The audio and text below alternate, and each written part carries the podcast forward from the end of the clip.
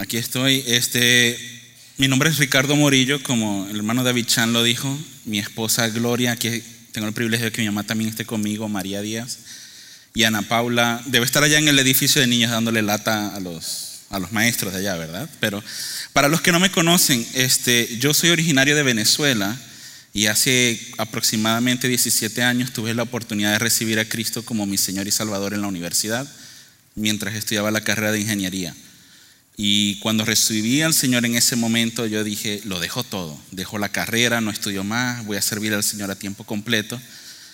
Pero tenía gente a mi alrededor que me decía, no, estudia, agarra un título, porque eso te va a ayudar a, a afrontar las pruebas de la vida. Si tienes la capacidad de durar cuatro años estudiando una carrera, puedes afrontar cualquier proceso que tome al menos cuatro años. Pero no les hice caso. Este, sin embargo, en ese, proceso, en mi familia tuvimos dificultades financieras, tuve que empezar a trabajar, no me quedo de otra.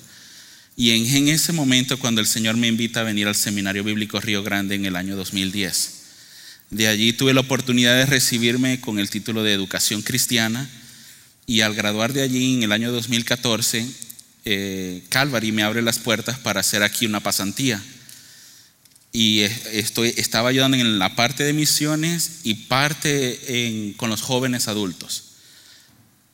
Y bueno, durante ese tiempo me comencé a preguntar qué iba a ser de mi vida. Mi esposa y yo ya nos habíamos casado para ese entonces. Estaba el debate de cómo voy a proveer mi familia, voy a ser un ministro a tiempo completo, voy a conseguir algún trabajo, qué era el plan. Y creo que el Señor Jesús me, me hizo ver que como verme a mí mismo a los 60, 70 años liderando jóvenes, como que no, ¿verdad? No, no me vi así, dije, no, no me veo liderando jóvenes hasta muy viejo, no lo veo como por el resto de mi vida. Creo que necesito hacer algo diferente. Y el otro desafío que, que, me, que encontré era que trabajando aquí no tenía tiempo para visitarles a algunos de ustedes. ¿Por qué? Porque ustedes estaban en sus trabajos. Entonces, ¿de, qué, de qué, valor podía yo añadir a la vida de ustedes? Y gracias al ejemplo de muchos de ustedes es que tomé la decisión de conseguir un trabajo regular. La razón es que los veo sirviendo a ustedes miércoles, sábados, domingo, todos los días, preparándose entre semana para servir en otros momentos. Y dije, ¿por qué yo no puedo hacer lo mismo? ¿Por qué yo no puedo imitar el ejemplo de los hermanos que tienen un trabajo regular, proveen para sus familias y aún así sirven al Señor? A ustedes mi mayor gratitud porque de verdad cambiaron el curso de mi vida. Mi esposa es testigo de ello. Y también, obviamente, no, tengo que mucho que agradecer a los líderes de Calvary porque me apoyaron en esta decisión tremendamente. Y la verdad, cuando salí de la iglesia, bueno, cuando salí del templo, de, de, trabajar con un equipo pastoral y todo eso, dije, bueno, ¿y ahora qué va a pasar con mi vida espiritual? Aquí sí depende de mí. Al menos aquí todos oramos para las reuniones, ¿verdad? Compartimos algo de la Biblia, etcétera, pero en el trabajo, ¿qué? Usted sabe. Y dije, no, no, esto, esto está peligroso, no quiero, no quiero enfriarme en mi vida espiritual. Y me acordé del ejemplo de Marta y María. María, usted sabe, ella decidió estar a los pies de Jesús, pero Marta estaba haciendo los quehaceres, ¿verdad? Marta estaba haciendo algo importante, pero María conservó en su mente, en su corazón, la prioridad de colocar al Señor Jesucristo como su prioridad. Y bueno, ahorita vamos a regresar a ellas, pero Jesús considera que el estar a sus pies tiene prioridad por sobre todas las cosas. Donde estemos, pudiendo servir a tiempo completo o en un trabajo regular, debemos mantener al Señor Jesucristo como la prioridad sobre todas las cosas. Y yo no sé si usted se ha preguntado o en este momento se lo ha preguntado, ¿qué está haciendo Jesús aquí hoy? ¿Para qué yo estoy en Calvary hoy esta mañana? ¿Para qué en, mi trabajo? ¿qué, ¿Cómo el Señor Jesús se está moviendo en este particular momento? ¿Y qué es mi rol en este momento? ¿Se lo está preguntando ahorita? ¿Para qué? ¿Por qué estoy aquí en este momento? María podía ver la prioridad de colocar a Jesús, perdón, María podía ver que era necesario colocar a Jesús como una prioridad en todo lo que hacemos. Jesús nos enseña la mejor parte. En el pasaje que vamos a estudiar hoy, le quiero dar un poco de contexto. Jesús había pasado la noche orando en un monte. Ese mismo día era cuando entre sus discípulos él iba a escoger a quienes serían los doce apóstoles. Había venido una gran multitud de todas partes de Jerusalén, de Judea, de la región de la costa de Tiro y Sidón, si está familiarizado con el mapa. Para darle una perspectiva, habían venido desde Zapata hasta McAllen, desde San Benito hasta McAllen, a pie, en caballo, en carreta. Habían caminado mucho. Ellos iban buscando los milagros, las señales, las enseñanzas de Jesús. Y cuando llegan a ese momento, cuando Jesús baja de la montaña, dicen que estaban en una zona plana. Para la gente de esa zona era fácil saber que eso era una zona de inundaciones. Estaba el lago de Galilea por un lado, había muchos ríos, la gente sabía en, dónde estaba, ¿verdad? Jesús sabía lo que la gente podía estar pensando. A mí lo que me saca un poco de onda es pensar la manera en la que Jesús termina la predicación del monte, la predicación del sermón de las bienaventuranzas.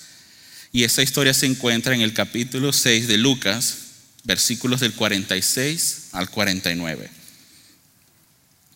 Y dice así, ¿por qué me llamáis Señor, Señor? y no hacéis lo que yo digo. Todo aquel que viene a mí y oye mis palabras y las hace, os indicaré a quién es semejante. Dice, semejante es al hombre que al edificar una casa cavó y ahondó y puso el fundamento sobre la roca. Y cuando vino una inundación, el río dio con ímpetu contra aquella casa, pero no la pudo mover porque estaba fundada sobre la roca.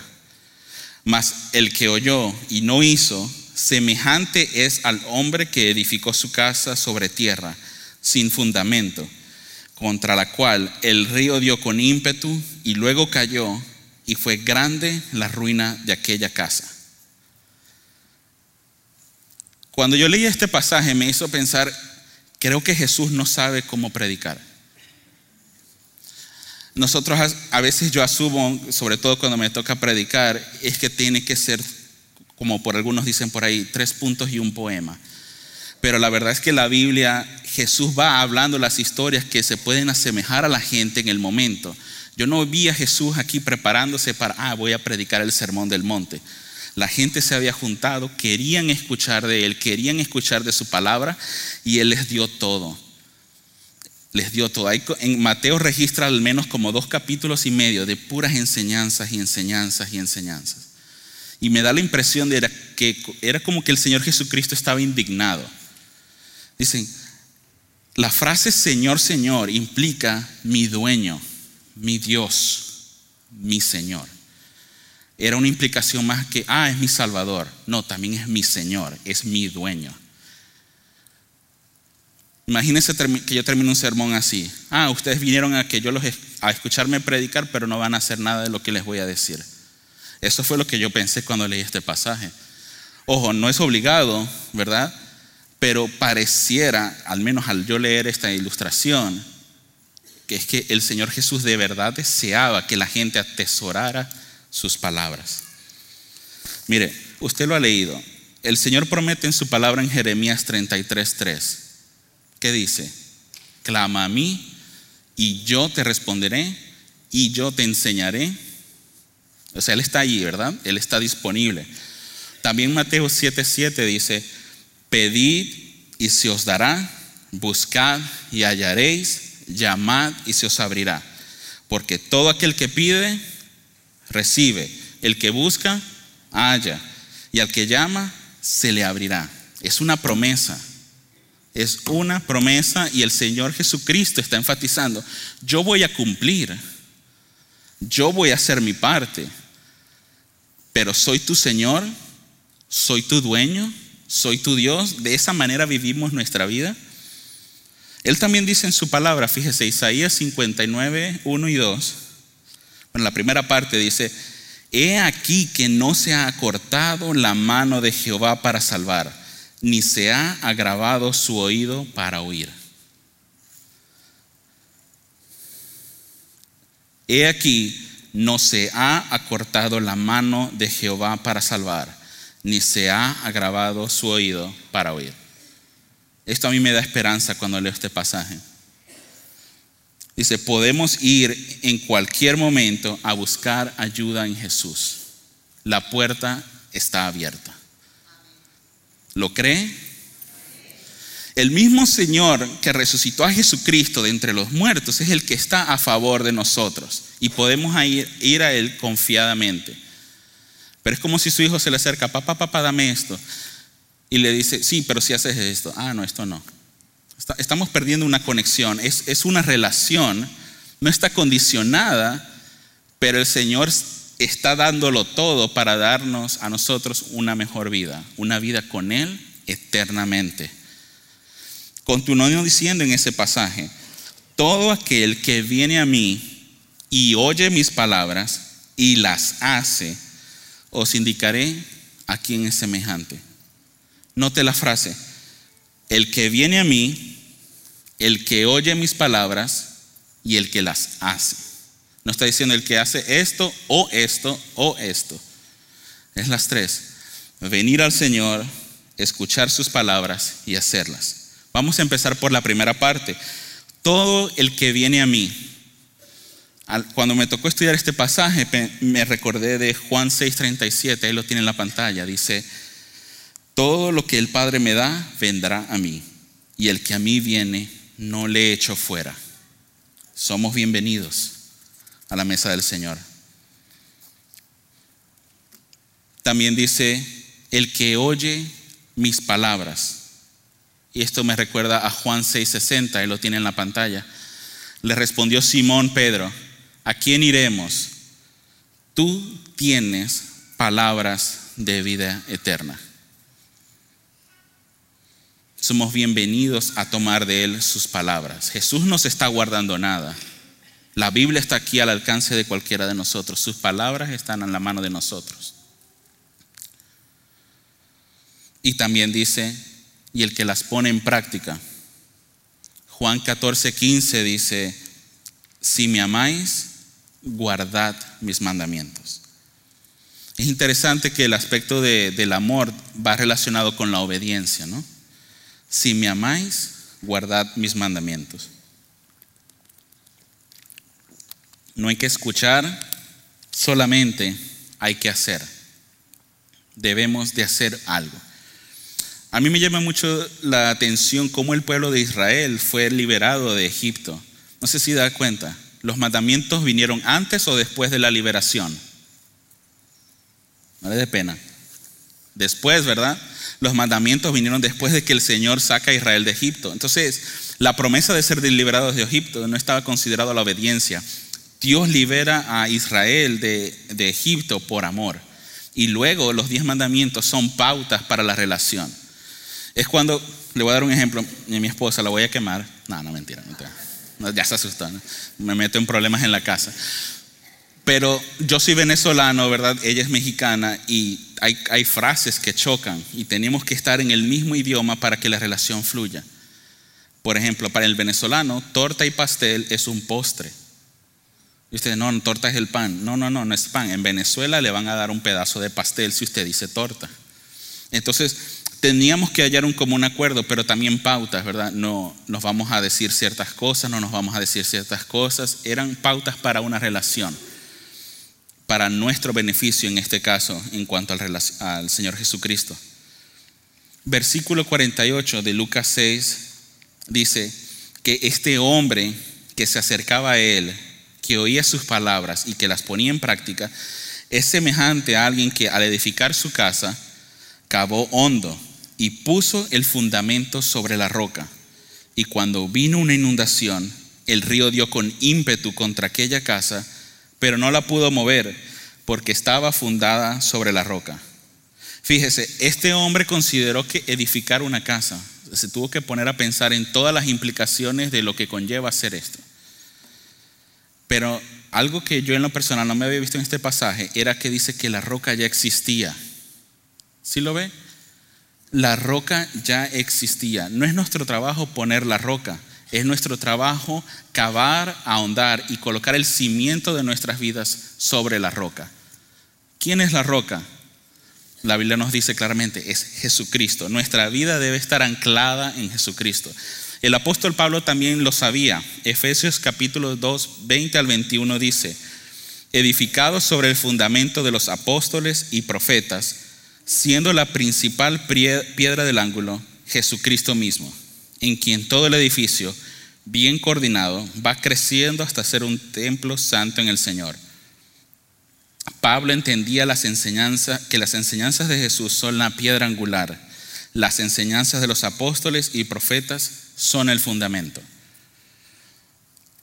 Cuando, cuando salí de Calvary, sabía que yo necesitaba aferrarme mejor a la palabra de Dios. No iba a haber alguien que, que, me, que me viera visiblemente. Yo podía pasar por espía en el trabajo. La gente no tenía que saber que yo era cristiano. Comportarme bien tenía. Pero yo necesitaba que la palabra de Dios se fundamentara más en mi corazón. Y tengo un buen amigo que me compartió un método de lectura bíblica. No sé si usted lo quiere tomar para usted o no. Eso es otro método más, pero se lo comparto porque es el método que me ha servido a mí en los últimos cinco o seis años.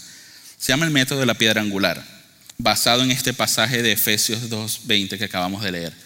Si Jesús es la piedra angular y el fundamento son los apóstoles y profetas, ¿dónde encontramos nosotros las enseñanzas de Jesús, las palabras de Jesús? en los evangelios, ¿verdad? Desde Mateo hasta Juan. Ahí tenemos todas las palabras de Jesús. Las palabras de los profetas, ¿dónde las encontramos? En el Antiguo Testamento, ¿verdad? Ahí tiene el acordeón. Desde Génesis hasta Job y desde Salmos hasta Malaquías lo divido en dos capítulos.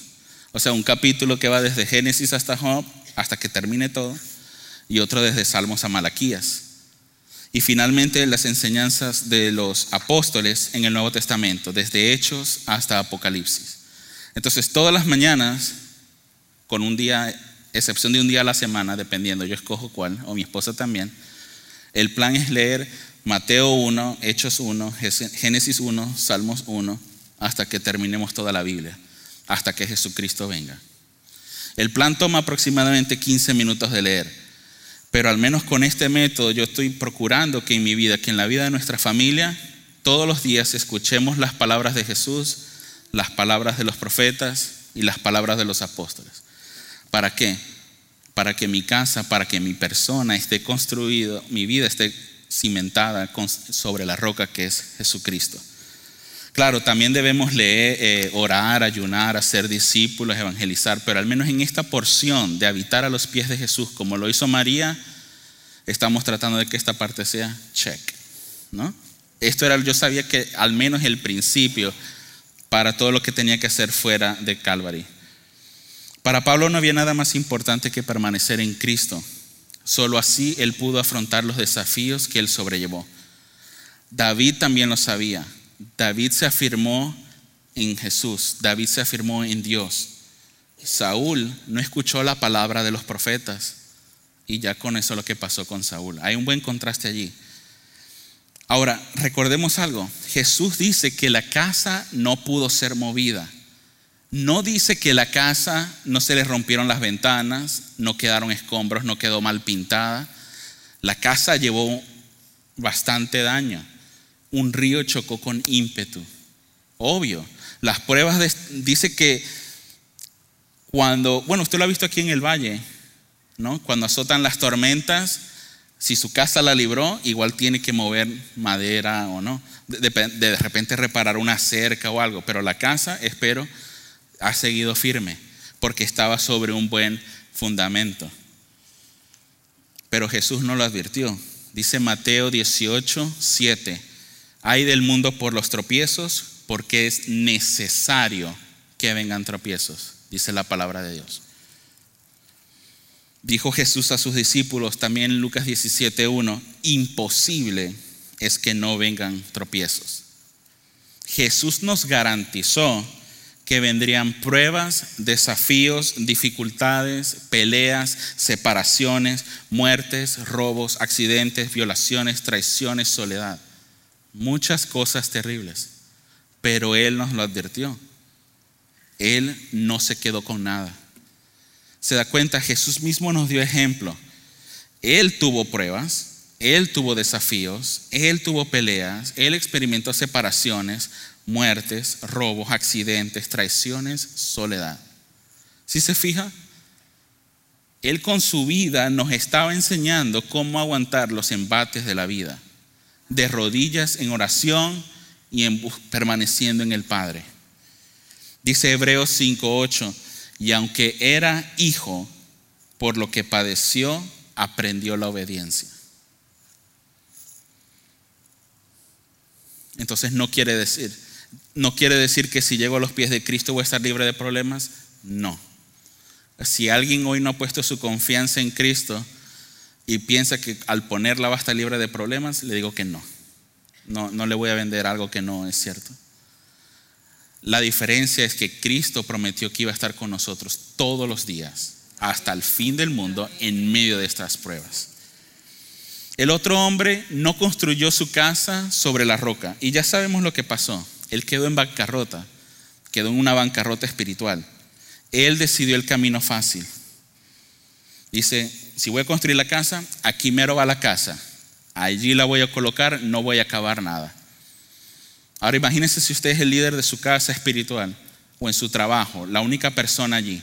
La gente se va a dar cuenta. Usted va a construir una casa donde va a colocar sus tesoros más preciados, donde va a colocar a su familia y no se va a asegurar de colocarla en un lugar donde haya un buen fundamento. ¿Qué podemos dejar para nuestras propias vidas?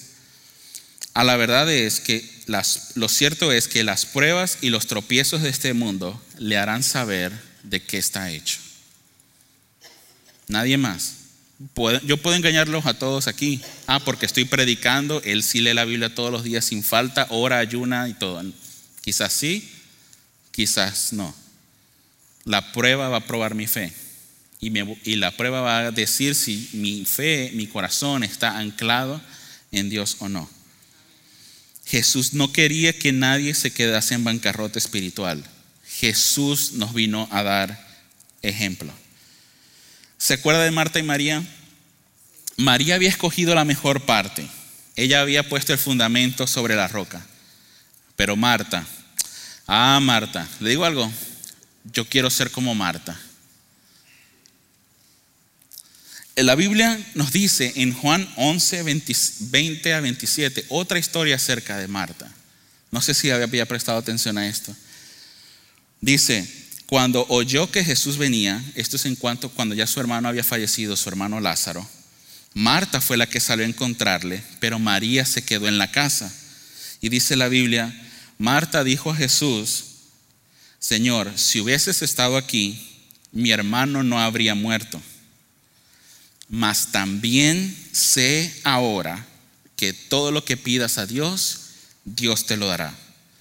Y Jesús le contestó, tu hermano resucitará. Y Marta le respondió a Jesús, yo sé que resucitará en la resurrección, en el día postrero. Y Jesús le dice, yo soy la resurrección y la vida. El que cree en mí, aunque esté muerto, vivirá y todo aquel que vive y cree en mí no morirá eternamente. ¿Crees esto? Le dijo, sí Señor, yo he creído que tú eres el Cristo, el Hijo de Dios, que has venido al mundo. ¿Quién es esta Marta? ¿Se acuerda? Para mí siempre yo me he quedado con la historia de Marta, Marta, afanada y turbada. Pero esta Marta, esta Marta es diferente.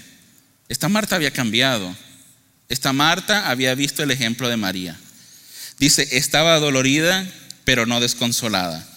Estaba en luto, pero lleno de esperanza.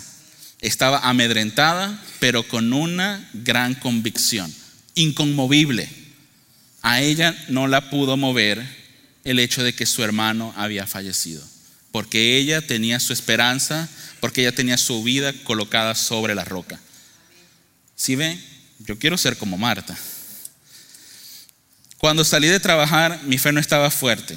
Yo era como Marta y, bueno, ya le dije, ¿no? Este, nada más cabé tantito, pero no, no, no llegaba allí hasta la roca. De hecho, para serle honestos, conforme comenzamos mi esposa y yo el hábito de orar la Biblia más a profundidad, el Señor Jesús nos mostró otra práctica para nuestras vidas. Y era de que cada tres meses y vamos a dedicar un fin de semana para evaluar qué nos, hacia dónde nos está moviendo el Señor Jesucristo. Como un mini retiro espiritual. Ver lo que Jesús nos había estado enseñando esos tres meses y evaluar, ok, por aquí, ¿por dónde va la cosa? Y para ser honestos, la primera vez que hicimos esto, Jesús nos dijo algo que nos cambiaría la vida. No, sé cómo el Señor Jesucristo le habla a usted, pero Él nos dijo, en tres meses va a venir un río impetuoso que va a pegarle duro a sus vidas. Y, y yo lo tomamos por fe, comenzamos a orar y comenzamos a avisarle a algunos de nuestros familiares amigos. Oye, en este devocional el Señor Jesús que va a venir una prueba para nosotros, acompáñanos a orar. Y vaya prueba, ese río no era río, eso parece un tsunami, esa cosa. Eso, mi esposa y yo habíamos tratado de tener hijos, nos enteramos que iba, iba a ser casi imposible tener hijos. Luego sabíamos que mi suegro tenía una enfermedad muy grave. No sabíamos qué era, pero era muy grave. No sabíamos qué venía. A los pocos días de eso nos enteramos que habíamos quedado embarazados, sin tratamiento, sin nada. Pero a los tres días perdimos ese bebé.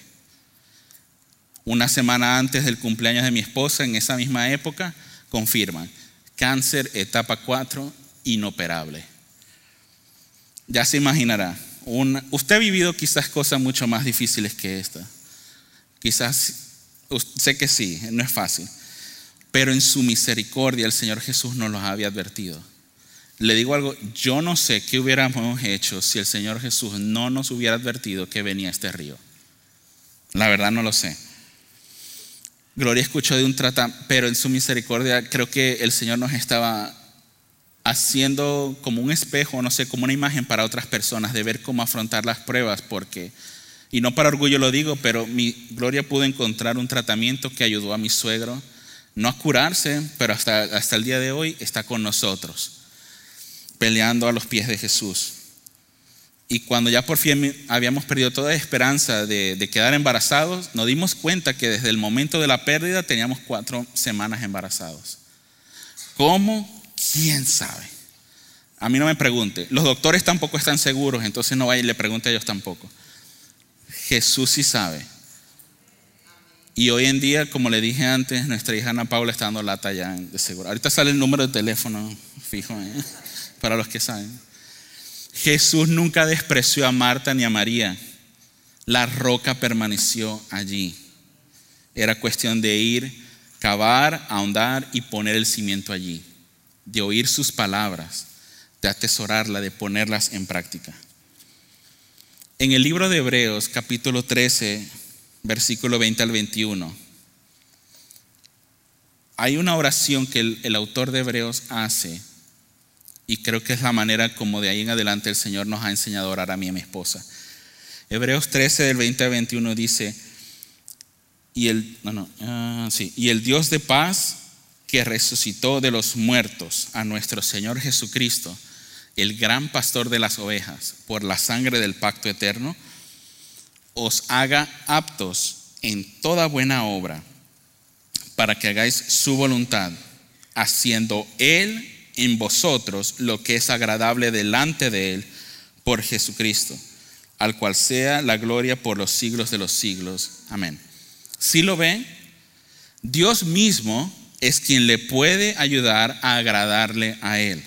Usted no podrá solo. No le robe la gloria a Dios. Él no comparte su gloria. Yo puedo venir a Él con mis manos y decirle la verdad y orar así.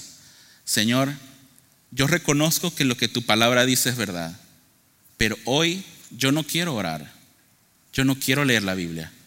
Yo hoy prefiero seguir enojado con mi esposa un ratito más, que, que la aguante. Yo no quiero levantarme a ayudar a mi esposa con Ana Paula, yo no quiero ir a trabajar. Podemos ir y orar honestamente con Él para que Él nos ayude y nos muestre el camino. Acompáñeme a orar. Señor, te amamos mucho y queremos que nuestras palabras al, llamarte Señor, Señor, signifiquen la verdad, que eres nuestro dueño, que eres el Señor de nuestras vidas. Pero en nuestra debilidad, a veces la verdad no queremos, pero reconocemos que es el camino a seguir Y te rogamos que nos des tanto el querer como el hacer para hacer tu voluntad. Porque sabemos que es para nuestro bien. Porque para eso entregaste tu vida y por eso resucitaste. Para enseñarnos el camino al Padre. Gracias porque estás siempre con nosotros a través de la prueba. Y rogamos que nos ayudes a que nuestro cimiento esté tocando la roca. Señor, sabemos que estás tan cerca de nosotros como lo está nuestra piel de nuestros huesos. Y solamente tenemos que clamar a ti y tú vendrás en nuestro auxilio. Gracias Señor por tu palabra. En el nombre de Cristo Jesús oramos.